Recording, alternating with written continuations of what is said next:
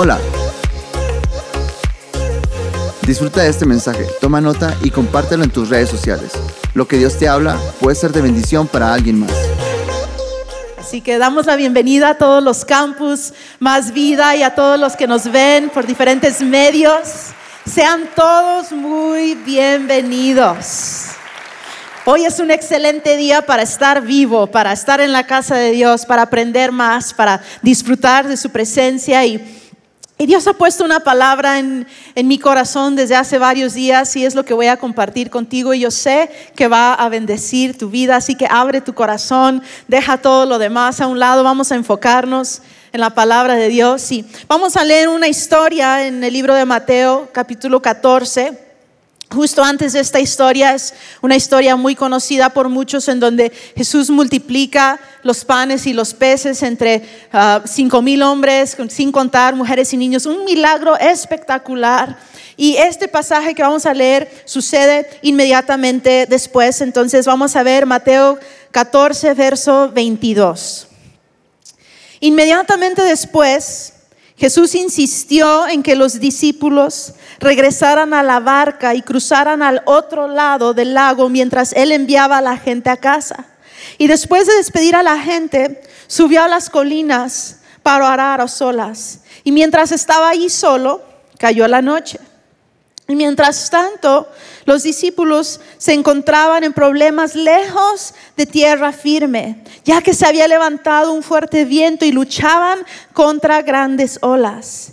Y a eso de las tres de la madrugada, Jesús se acercó a ellos caminando sobre el agua. Y cuando los discípulos lo vieron caminar sobre el agua, quedaron aterrados y llenos de miedo, clamaron, es un fantasma. Pero Jesús les habló de inmediato. No tengan miedo, dijo, tengan ánimo, yo estoy aquí. Y entonces Pedro lo llamó, Señor, si realmente eres tú, ordéname que vaya hacia ti caminando sobre el agua. Sí, ven, dijo Jesús. Y entonces Pedro se bajó por el costado de la barca y caminó sobre el agua hacia Jesús. Pero cuando vio el fuerte viento y las olas, se aterrorizó y comenzó a hundirse. Sálvame, Señor, gritó. Y de inmediato Jesús extendió la mano y lo agarró. Tienes tan poca fe, le dijo Jesús. ¿Por qué dudaste de mí? Y cuando subieron de nuevo a la barca, el viento se detuvo. Y entonces los discípulos lo adoraron. De verdad eres el Hijo de Dios, exclamaron. Amén. Vamos a orar. Señor Jesús, gracias por tu presencia hoy en medio de nosotros. Señor, gracias por todo lo que tú estás hablando a vidas y a corazones. Gracias porque sé que tú unges mis palabras para exaltar tu nombre y edificar a tu iglesia. En el nombre de Cristo Jesús. Amén. ¿Alguien aquí alguna vez ha visto un tutorial por internet, algún video tutorial, ya sea en YouTube, Google, alguien aquí, es algo muy común que hacemos hoy día, a veces por necesidad y a veces para entretenernos. Hace unos días ah, mi esposo Andrés compró un candado especial para las maletas cuando viajamos y metió un código de números al candado y cuando llegamos a nuestro destino quiso abrir la maleta y no funcionaban los números y estuvo como media hora tratando de abrir el candado cuando por fin nuestro hijo Lucas dijo, y papá, ¿por qué no te metes a YouTube y ves un tutorial de cómo desatorar un candado? Y pues eso hizo Andrés y, y, lo logró. Y tú puedes encontrar casi cualquier cosa ahí. O sea, las mujeres pasamos demasiado tiempo de repente viendo tutoriales de maquillaje, ¿verdad? Eh, de cómo peinarte. Yo he pasado mucho tiempo viendo cómo peinar a las niñas, ¿verdad? Y no, si no me sale todavía, no, no le puedo peinar bien a mi hija. Hay tutoriales como exagerados, como cómo bajar 20 kilos en una semana, déjame decirte que ese no funciona. Eh, la verdad, cómo cambiar una llanta del coche. Hay tutoriales tan buenos y, y otros tan ridículos como uno que vi por ahí que decía, ¿cómo convencer a alguien que eres un extraterrestre, un alien? Dices, ¿a quién se le ocurre? O sea... ¿Quién tiene el tiempo para hacer eso? Otro video, 11 cosas para hacer cuando estás aburrido. Digo, ¿quién hace ese video? Pues uno aburrido, ¿verdad? Que no tiene nada más que hacer con su vida. O sea, hay tutoriales para todo. Y, pero la cosa con los tutoriales es que, aunque son muy convincentes las personas que te presentan la verdad de cómo hacer las cosas, pues no es verdad hasta que tú no lo compruebas, hasta que tú no veas que funciona y es cierto lo que están diciendo. Y, me hizo pensar que esto es similar a nuestra fe en Jesús. A la fe de otro, pues me bendice, claro, me inspira, me reta. Pero la fe de otra persona no me transforma, no me funciona, por decir así. Ni es verdad para mí hasta que no se vuelva mi fe personal hasta que no se vuelva mi experiencia personal con Jesús. Es ahí cuando lo puedo comprobar, cuando ya es mío. La fe de otro no me sostiene. Quizá por un rato me anima y, me fortalece, pero no me sostiene. Y tarde que temprano mi fe se va a acabar porque Jesús y solo Jesús me, me sostiene a través de mi fe en Él, de mi fe personal en Él. Eh, hace unos días quiero darte un ejemplo de lo que estoy diciendo. Hicimos galletas en, nuestra casa y Lucas y Sofía, nuestros hijos, me dijeron, mamá, ¿puedo ir, podemos ir a regalar galletas a los vecinos? Dije, claro, preparé unos platitos, fueron a regalar a los vecinos, regresaron súper felices, podemos regalar más galletas a otros vecinos, preparamos más platos, se fueron súper felices, Lucas regresa, me dice, mamá, aproveché cuando le di el plato de galletas y le dije, más vida, esa iglesia es bien chida, deberías de ir. Y, y dije, mira, evangelista, mi hijo, así aprovechó el momento, me encantó.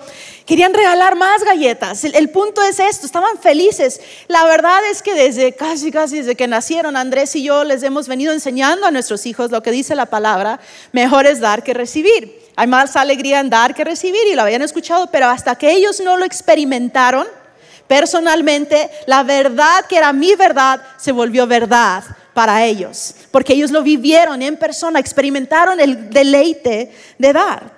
Y hoy yo quiero hablarte acerca de la importancia de tener tu propia fe y lo que yo llamo tus propias historias de fe. Una historia de fe es el relato de algún suceso que vivo que aumenta mi fe y revelación personal de Jesús. Voy a decirlo otra vez. Una historia de fe es el relato de algún suceso que vivo que aumenta mi fe y revelación personal de Jesús. Y el título de mi mensaje hoy es, es personal, es personal. Súper importante esa frase. Ahora vamos a regresar a nuestra historia. Esa noche en el lago, en la tormenta, los discípulos, especialmente Pedro, están viviendo un desafío en donde su fe crece porque ven el poder de Jesús.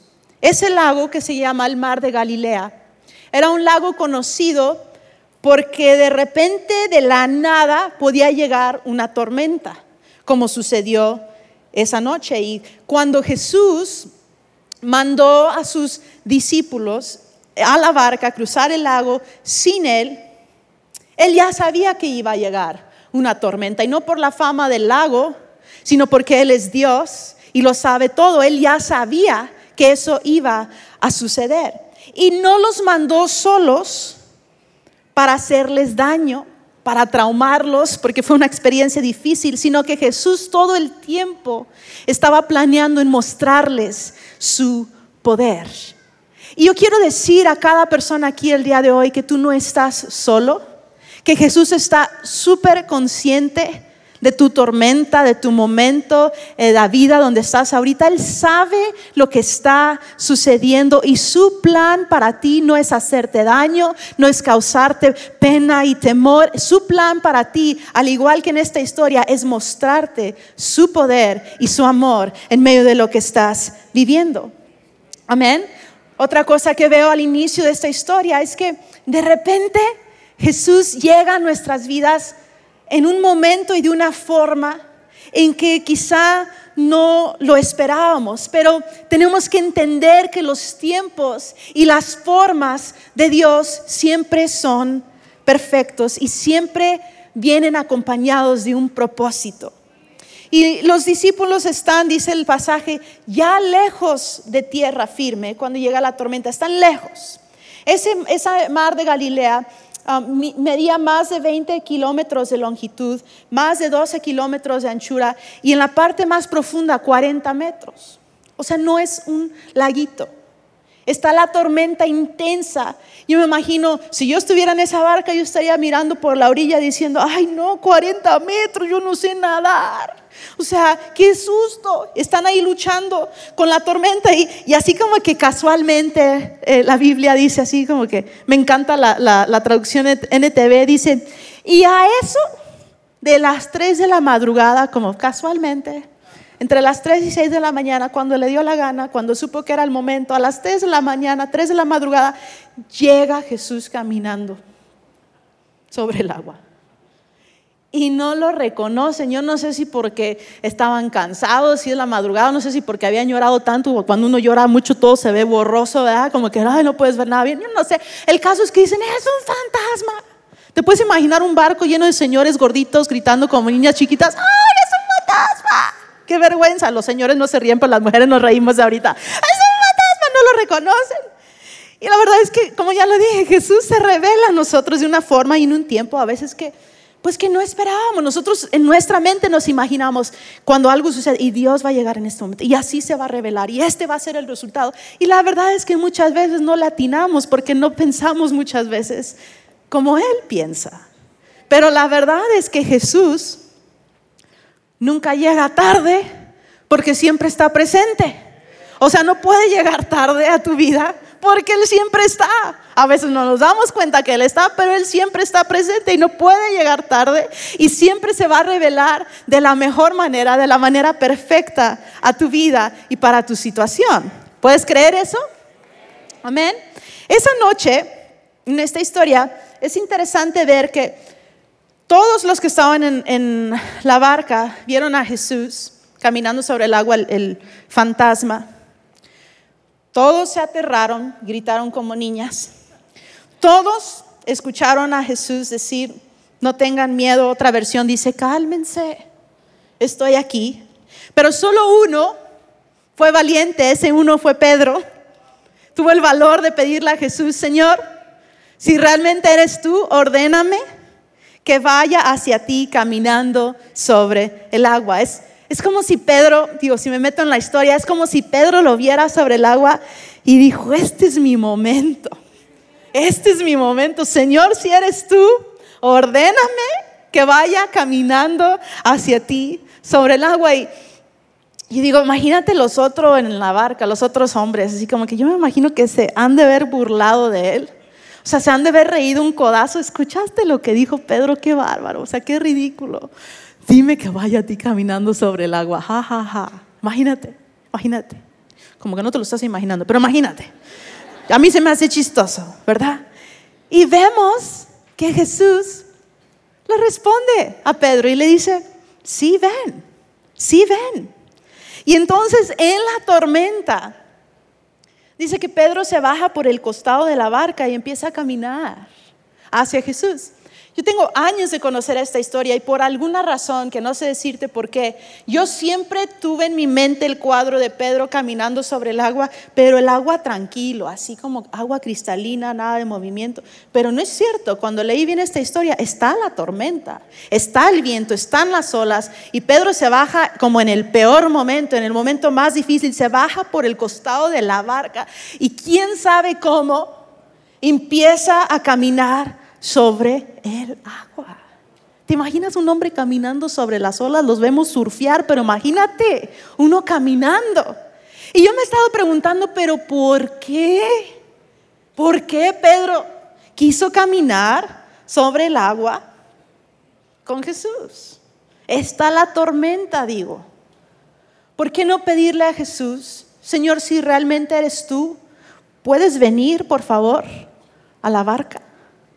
Pero Pedro no dice eso. Dice, Señor, si realmente eres tú, ordéname que vaya a ti caminando sobre el agua. Yo hubiera dicho, ven, pero Pedro está diciendo, dime que vaya.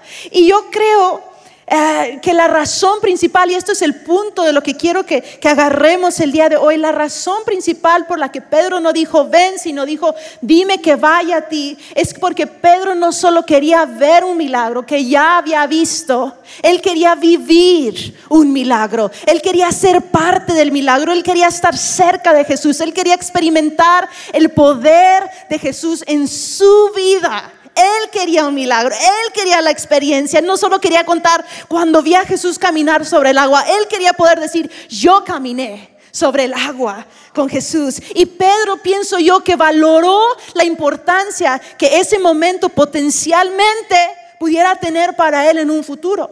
Porque si tú lees tu Biblia, en el libro de Hechos, Dios usa a Pedro para sanar enfermos, incluso para resucitar a, muertos. Pedro está en la cárcel y sale libre de la cárcel. Dios usa a Pedro para evangelizar a miles de personas. Y yo puedo imaginarme a Pedro más adelante, unos años después, cuando está delante de uno de esos momentos difíciles, imposibles, de miedo. Quizá él tiene miedo, pero él se acuerda de su historia de fe. Él se acuerda cuando él caminó sobre el agua con Jesús. Y él en su interior puede decir, yo sé que no hay nada imposible para mi Dios, porque lo vi una vez y yo estoy creyendo que lo voy a ver otra vez el día de hoy. Por eso es tan importante nuestras historias de fe.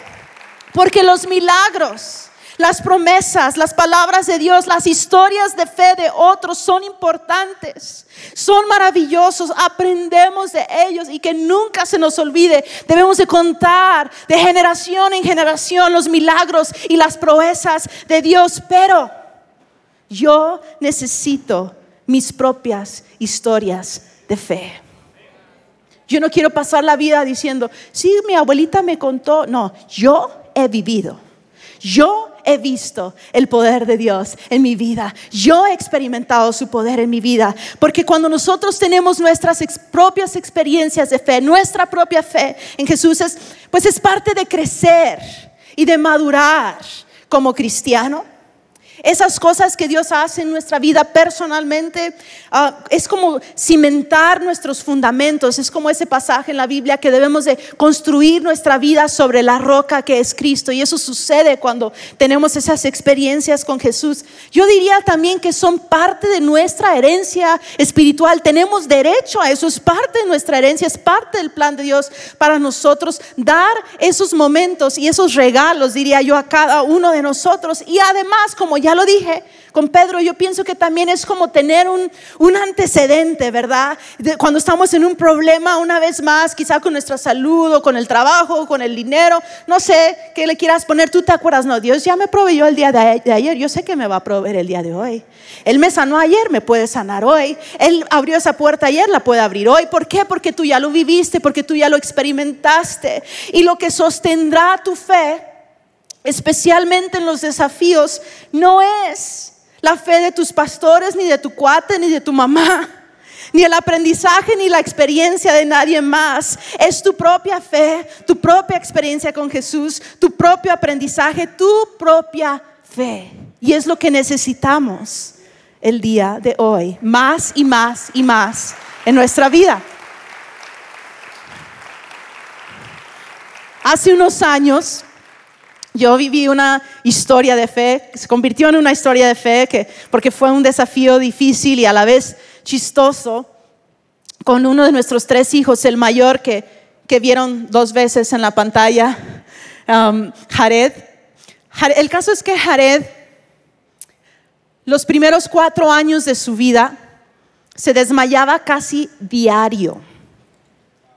La primera vez que él se desmayó fue cuando tenía cinco meses. Quiero aclarar que Jared no se desmayaba por coraje, como muchos bebés que se enojan y se aguanta la respiración. Jared no tiene tolerancia para el dolor. Entonces, cuando él se tropezaba, se golpeaba, cualquier cosa le dolía, no lo soportaba, se aguantaba la respiración, abría la boca como si fuera a gritar y no salía nada. Se ponía morado, primero se convulsionaba, luego se ponía tieso como una tabla, luego los ojos se le iban para atrás, así como todo blanco, no, no veías nada, así como caricatura, literal. Se pueden reír, estoy bien, ya pasó, Jared sigue vivo, esas cosas suceden. Pero era bien difícil. Y la primera vez que lo hizo, como dije, tenía cinco meses de nacidos. Y de nacido íbamos en el carro, Andrés iba manejando, yo iba en el asiento de atrás dándole papilla ah, de comer a Jared y pasamos por, por un bache, un tope y, y sin querer se me fue la cuchara y le pegué en el paladar y pues le dolió. Entonces se aguantó la respiración y se desmayó y Andrés y yo, papás primerizos, dijimos, se nos murió. Y orilla, Andrés orilló el carro, se baja, levanta al niño como el rey león en la calle. Está muerto, está muerto. Aquí en esta ciudad, o sea, el relajo que hicimos en la calle, después de ratito empieza a respirar. Yo estoy, yo no sé cómo, obviamente mal y súper pálida, porque va pasando un señor y dice, señora, ¿le traigo una Coca-Cola? Dije, sí, tráigame dos, por favor. Eh, esto lo empezó a hacer, como digo, por ejemplo, iba en el súper iba aprendiendo a, caminar, se tropezaba como todos los niños. Una vez se abrió el labio, está sangrando, se desmaya en el súper. Imagínate la vergüenza. Este, está sangrando el niño, o sea, desmayado. Yo le hablo a mi mamá y le digo, mamá, mi hijo se desmaya. ¿Qué hago? Dame un tip. Y me dijo, ay hija, ninguno de ustedes tres eran así. O sea, mi hermano, mi hermana yo éramos niños perfectos. Dice, háblale a tu suegra. Gracias a Dios por las suegras. Y que le habla a mi suegra y le digo, suegra, le quiero pedir un consejo porque Jared se desmaya. Y mi suegra me dice, ah, sí, Andrés se desmayaba a diario. Yo dije, pero porque nadie me dijo eso, mínimo eso hubiera salido en el prematrimonial, ¿no? Antes de casarnos. Dice, sí, mira, todos los días cuando se iba tu suegro a trabajar, ah, todos los días yo escuchaba así, ¡pum! Salía de mi recámara y estaba Andrés tirado. Porque él sí se desmayaba por coraje. Le dio coraje que se fue tu suegro a trabajar y se quedaba ahí tirado. Dice, te voy a dar unos tips. Cuando un niño se desmaya, pues me enseñó cómo agarrarles la cabecita para que no se lastimara, a tomarle el tiempo, porque si pasa demasiado tiempo con un niño desmayado, pues o no despierto, despierta mal, así medio loquito. Me dio así un montón de tips y yo, eso me toca a mí. O sea, y me tocaba hacer eso todos los días, te prometo, todos los días con Jared. Con nada se le quitaba. Y yo doblaba mis rodillas y decía, Señor, este desafío es demasiado grande para mí. Tengo, tenía 20 años, digo, yo no sé qué hacer con este niño y por qué. Ayúdame a ser una buena mamá, ayúdame en este desafío. Y como todos nosotros en nuestros desafíos y en nuestros diferentes momentos en la vida, Dios tiene una forma tan maravillosa de hacernos florecer y hacernos encontrar nuestro potencial y, profundizar nuestra fe cuando estamos viviendo momentos que no entendemos y Él usa de una u otra forma en su amor ese momento para acercarnos a Él si mantenemos nuestros ojos en Él. Y eso y muchos otros desafíos en mi vida y en tu vida me ha hecho más, como Jesús me ha dicho Dios, yo no sé cómo, pero yo sé que tú vas a obrar aquí un milagro y pues gracias a Dios Jared ya no se desmaya, no le vaya a dar un trancazo porque quién sabe si aguanta o no el dolor. No se crean, no, no, no. Ya no, ya se le quitó. Pero fue un desafío. Y a lo mejor tú dices, Kelly, yo estoy viviendo algunas cosas en mi vida. Y a mí me gustaría que lo que yo estoy viviendo se convirtiera, como tú dices, en una historia de fe. Y hay algunas cosas que se requieren para que tu situación y la mía se convierta, no en un, no se, se, pueda, pueda pasar de ser una situación a una historia de fe. Y quiero darte rápido tres cosas Número uno, acepta dónde estás. Es lo que es. Tu salud es lo que es. Tus finanzas el día de hoy es lo que es. Tu problema matrimonial ahorita, eh, eh, tienes un problema. Cosas están sucediendo. Yo tenía que aceptar que yo tenía un hijo que se desmayaba. Yo no podía ver a Jared desmayado y decir, no, mi hijo no se desmaya. Ese no es mío. Yo tuve que aceptar que yo tenía un hijo que se desmayaba. Y yo tuve que buscar la forma de seguir adelante, de aprender a lidiar con eso. Los discípulos están en la barca y no dice que están sentados todos los señores. No, no hay tormenta. Aquí no hay tormenta. Aquí no está pasando nada. Claro que no, ahí dice que luchaban. Luchaban, no ignoraron el problema, lucharon con el problema, lo, enfrentaron. Y la verdad es que Jesús nos ayuda, si tomamos esta determinación, nos ayuda a ser lo mejor que podemos ser en nuestra situación. Y cuando yo acepto mi realidad, no me conformo, pero no lo niego, lo acepto. Cuando acepto mi realidad, puedo enfrentarlo y puedo tener fe para mejorarlo. ¿Puedo escuchar un amén a eso? Puedo tener fe para mejorarlo. Y yo quiero decirte una vez más el día de hoy que con Jesús tu momento más difícil puede ser y será tu mejor momento. Dice Dios, esto es, esto es lo que está pasando con mi vida.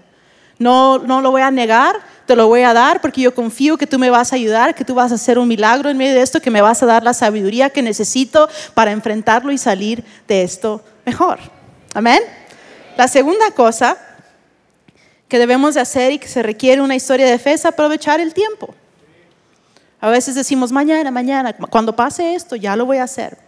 O sea, está la tormenta y Pedro no pierde el tiempo. Pedro dijo, ahora es cuando. En la tormenta, Jesús, si eres tú, ordéname que vaya caminando hacia ti sobre el agua. Él no perdió el tiempo, no esperó a que pasara la tormenta, dijo ahorita, ahorita, en este momento. Y tenemos que sacarle todo el provecho a nuestro momento. Sea bueno, malo, nos guste o no, hay algo que Dios quiere enseñarnos, algo que Dios está haciendo en cada momento de nuestra vida. No hay tiempos muertos para Dios, no hay nada, ningún momento donde Él no está haciendo algo, Él siempre está haciendo algo. Y a veces queremos esperar a que todo esté en orden, a que todo esté perfecto, pero nunca va a estar todo en orden en nuestra vida. Nunca va a ser todo perfecto porque no es la realidad de la vida. Vivimos en un mundo imperfecto, somos imperfectos. tenemos que levantarnos el día de hoy y hacer algo. levantarnos, ser sabios, dar pasos. El día de hoy no estoy escuchando ningún amén, pero es la verdad. Hoy es el día. Hoy es el día de dar pasos. Hoy es el día de creer. Hoy es el día de levantarnos. Yo no dije, cuando Jared ya no se desmaye, voy a ser una buena mamá. Dije, no, ahorita voy a ser la mejor mamá que yo puedo hacer, voy a ser la experta en desmayos, voy a decir, ese es mi hijo, no se preocupen, yo sé cómo hacerle en el momento. Hay que aprovechar el momento, hay que aprender a gozarnos hoy, hay que aprender a confiar en Dios hoy, hay que aprender a ser una mejor persona, un mejor hijo, mejor cristiano, mejor esposa, esposo, el día de hoy mejor profesionista, no sé qué seas tú, pero hoy es el momento de actuar. Y también sé que de repente agarramos mucha fe y mucho ánimo y decimos, va, lo voy a hacer. Y de repente nos equivocamos. No voy a pedir ahí que nadie levante la mano, porque todos nos equivocamos. Pedro dice, ordéname que vaya a ti caminando sobre el agua, todo va bien, se baja la barca, la barca está caminando. Y si tú lees la historia, dice que empieza a sentir el viento. Y en otras dice, empieza a ver las olas. Y todo iba perfecto, él iba dando pasos y quita su enfoque de Jesús y se empieza a hundir. Se empieza a hundir. Pero lo bueno y lo tan increíble de nuestro Jesús es que Él es tan amoroso y Él sabe que estamos aprendiendo a usar nuestra fe. Y en el verso 31, Jesús no grita, no le grita con enojo a, Pedro y le dice, tienes tan poca fe. ¿Por qué dudaste de mí? Todos se lo imaginan con la cara roja así de caricatura enojado. Dice la Biblia que nuestro Dios es lento para la ira en gran, y grande en misericordia. Y yo creo que entre líneas Jesús, con mucha compasión y amor, le está diciendo, Pedro, ¿por qué dudaste? Si ya ibas a llegar, ya ibas a llegar, no, te, no, hubieras tenido tan poca fe, ya, ya la habías logrado. Y aquí lo que tenemos que notar en la historia es que no se hundió, ¿eh? De repente decimos, sí, Pedro el que se ahogó. No, Pedro no se ahogó. Pedro no se hundió, léelo bien. Dice que se comenzó a hundir, nada más. Y es más, estaba tan cerca ya de Jesús que dice que Jesús extendió la mano y lo agarró inmediatamente. No dijo, ay, sí, amuélate, empieza a ahogar y ahorita te agarro. Dijo, no, inmediatamente. No lo dejó sufriendo, no lo dejó condenado ahí a muerte, a hundirse a 40 metros, lo agarró inmediatamente. Y hoy tenemos que creer una vez más que Jesús nos va a agarrar inmediatamente. Él no nos va a abandonar, Él siempre está. Acuérdate de eso, si te equivocas, ni modo. Me equivoco, te equivocas, así es la vida. Pero nuestro Dios es tan bueno que inmediatamente Él extiende la mano y nos agarra. Y sabes qué? Todo lo que está en manos de Dios. Y tú y yo Estamos en manos de Dios. Él tiene el poder para redimir, el poder para redimir cualquier fracaso, cualquier error, cualquier situación en donde quizá nos hemos equivocado, porque nuestro Dios, dice la Biblia, que nuestro Dios es amor. Y su amor nos levanta, y su amor nos redime, y su amor nos rescata. Y Pedro no es conocido, como ya lo dije, Pedro el que se ahogó. ¿O dice así tu Biblia? Claro que no. Es Pedro el que caminó sobre el agua con Jesús. El error queda atrás. Ocupa unas líneas nada más en la historia. Pero no se queda ahí. Es Pedro no el que se ahogó, no el que se hundió, Pedro, el que caminó sobre el agua. Yo no sé por qué cosa te estás condenando el día de hoy o el enemigo te está condenando el día de hoy, pero eso no marca tu vida, eso no identifica a quién tú eres, eso no pone un nombre sobre ti. Dios hoy te llama redimido, perdonado, rescatado por gracia. Hoy Dios te llama bendecido, hermosa, hermoso, en el nombre de Cristo Jesús. Tú no eres un fracasado, tú eres un vencedor en Cristo Jesús y no importa qué tan bajo puedas caer, nuestro Dios inmediatamente y con todo su poder nos levantará. Amén. La tercera cosa, y anótalo rápido, se requiere en nuestra situación atrevernos a levantar nuestros ojos y creer. Y para algunos yo diría otra vez, porque algunos ya han hecho esto y hoy yo quiero decirte, atrévete a levantar tus ojos otra vez y creer. Ese salmo famoso dice, levantaré mis ojos a los montes. ¿De dónde viene mi ayuda? Mi ayuda viene del Señor. Tú no estás siendo derrotado, estás siendo preparado para tu victoria. Y no importa lo que otros digan, lo que otros opinen de ti, no importa lo que tu circunstancia indica, lo que Jesús dice, eso será. Pedro no se bajó de la barca antes de que Jesús ordenara. Cuando Jesús dijo, sí ven, entonces Pedro se bajó. Porque en la palabra de Dios hay poder. Si Pedro se hubiera bajado de la barca antes de que, de que Jesús lo ordenara, yo no creo que caminaría sobre el agua, pero fue porque Jesús lo dijo que Pedro pudo caminar sobre el agua. Y dice Isaías 55, 11, Dios está hablándonos aquí, dice, lo mismo sucede con mi palabra. La envío y siempre produce fruto ¿No te encanta eso? No, a veces, siempre produce fruto. Logrará todo lo que yo quiero y prosperará en todos los lugares donde yo la envío. La palabra de Dios sobre ti no regresará vacía, sino que producirá mucho fruto.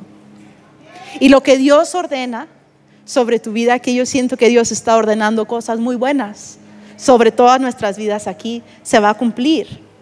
Porque Él es Dios y porque Él lo dice. Y yo sé que aquí en su presencia ahorita Dios está ordenando sanidad para muchos. No solo en tu cuerpo, sino en tu mente, en tus emociones, en tu corazón. Hoy Dios está ordenando paz a tu vida.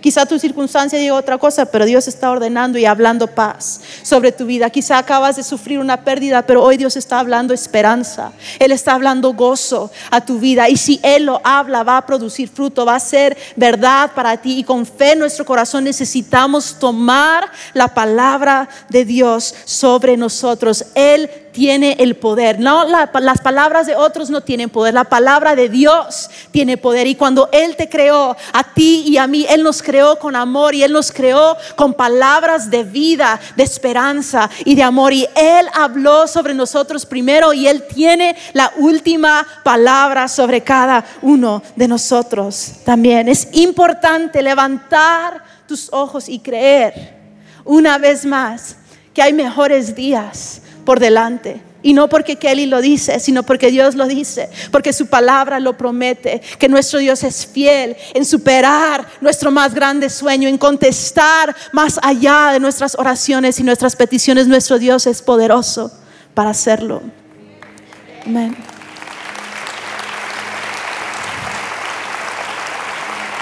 Y quiero terminar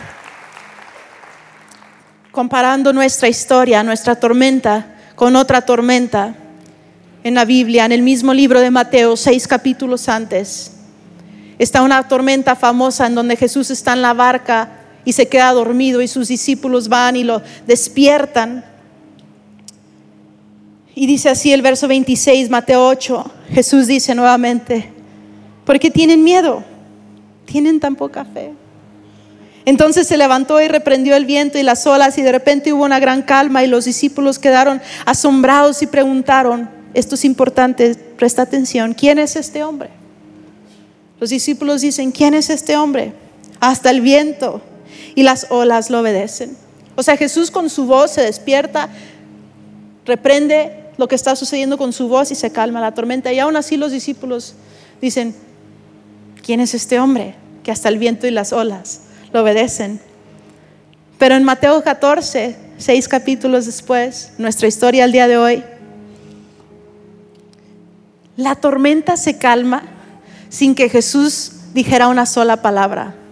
Dice ahí la historia, si te fijaste, que cuando él se sube a la barca con Pedro, no dijo nada y se calmó la tormenta, porque toda la creación dobla sus rodillas y reconoce quién es el Señor sobre todo, quién es el Rey sobre todo, y no tiene que decir nada, hay autoridad en Jesús, se sube a la barca, todo está tranquilo. Pero la respuesta de los discípulos, la reacción es diferente en esta ocasión, y en vez de volver a preguntar, ¿quién es este hombre?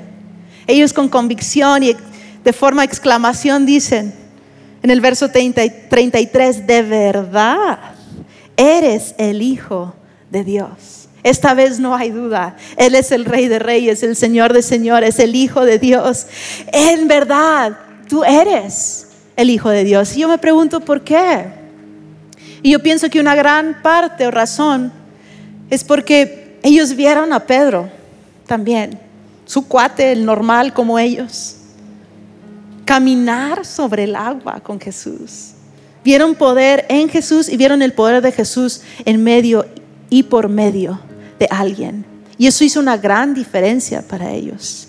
Pedro caminó sobre el agua con Jesús y sabes que Dios quiere usar tu vida para testificar de su poder. Y cuando personas a nuestro alrededor no solo escuchen de otros y de historias, sino que te vean a ti y me vean a mí, no van a poder discutir con que este Jesús es real, con que este Jesús realmente hace milagros, con que este Jesús realmente transforma y realmente ama. Tú y yo vamos a vivir y ser parte y testificar de la grandeza y del amor de Dios, porque sabes qué, no es nada más una historia de fe o dos o tres en nuestra vida, toda nuestra vida es una historia de fe que testifica de la gloria y de la bondad de Dios. Y hoy tienes que creer que se están escribiendo líneas en tu historia que se recordarán por generaciones. Que se recordarán por generaciones. Puedes decir conmigo fuerte, es personal. Es personal. Y quiero leerte para terminar, primera de Pedro capítulo 1, verso 6. Así que alégrense de verdad. Les espera una alegría inmensa, aunque tienen que soportar muchas pruebas por un tiempo breve. Estas pruebas demostrarán que su fe es auténtica está siendo probada de la misma manera en que el fuego prueba y purifica el oro, aunque la fe de ustedes es mucho más preciosa que el mismo oro. Y entonces su fe, al permanecer firme en tantas pruebas, les traerá mucha alabanza, gloria y honra en el día de que Jesucristo sea revelado a todo el mundo. Este es un versículo que deberías de recordar y meditar hoy todos los días. Yo te animo que hoy, mañana y todos los días puedas empezar a ver tu desafío, tu momento, tu vida, como ganancia y no como pérdida. No como algo malo, sino como algo bueno, porque es tu historia de fe y no es tu derrota. Es tu historia de fe y no es tu derrota. Amén. Puedes cerrar tus ojos, por favor, quiero hacer dos oraciones. El primero, si tú estás aquí hoy, quizás es tu primera vez o tienes muchas veces viniendo, pero dices que él y yo no conozco personalmente a Jesús como mi Señor y Salvador y hoy yo quiero rendir mi vida a Él. Yo quiero orar por ti. Quizá en este grupo de personas también hay otros que una vez hicieron esa oración, pero se han alejado de Dios y no están caminando como deberían con Él. Y, y tú dices que yo, yo quiero reconciliarme con Jesús y quiero volver. Quiero volver, quiero volver a tener fe en mi corazón. Y si eres una de estas personas, me encantaría que fueras tan valiente y levantaras tu mano y me permitieras hacer una oración por ti. Amén. Amén. Ahora vamos a poner todas nuestras manos sobre nuestro corazón y toda la iglesia vamos a orar esto juntos. Digan conmigo, Jesús, hoy reconozco que te necesito, que he estado lejos de ti. Te pido perdón por todos mis pecados y te doy gracias porque moriste por mí en la cruz. Y a partir de hoy te entrego mi corazón y mi vida. Creo que soy amado, perdonado, bendecido y tengo vida eterna. Amén. Vamos a dar un aplauso a Dios. Es motivo de celebración y regocijo cuando alguien se reconcilia con Jesús. Esperamos que este mensaje te ayude en tu caminar. No olvides suscribirte.